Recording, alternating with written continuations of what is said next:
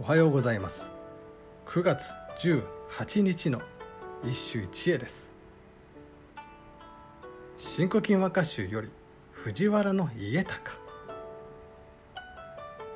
仁王の海や月の光の移ろえば波の花にも秋は見えけり。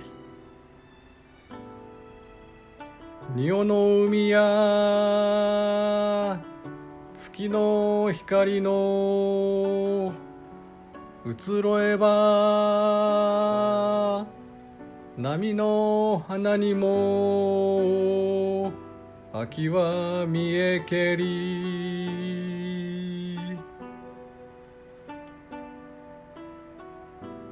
月の美しさはこのようにも表現できるのか。藤原の家高である。月の光が色づく。これだけでも耳をくすぐる描写であるがそれが波の花つまり白波に映りその色に秋を見つける。風景を鮮やかに映しながらその残像を重ねてゆく幽玄の世界。これまで典型的な新古今の歌を絵画的と評してきたが今日の歌はとてもキャンバスに収まるものではない。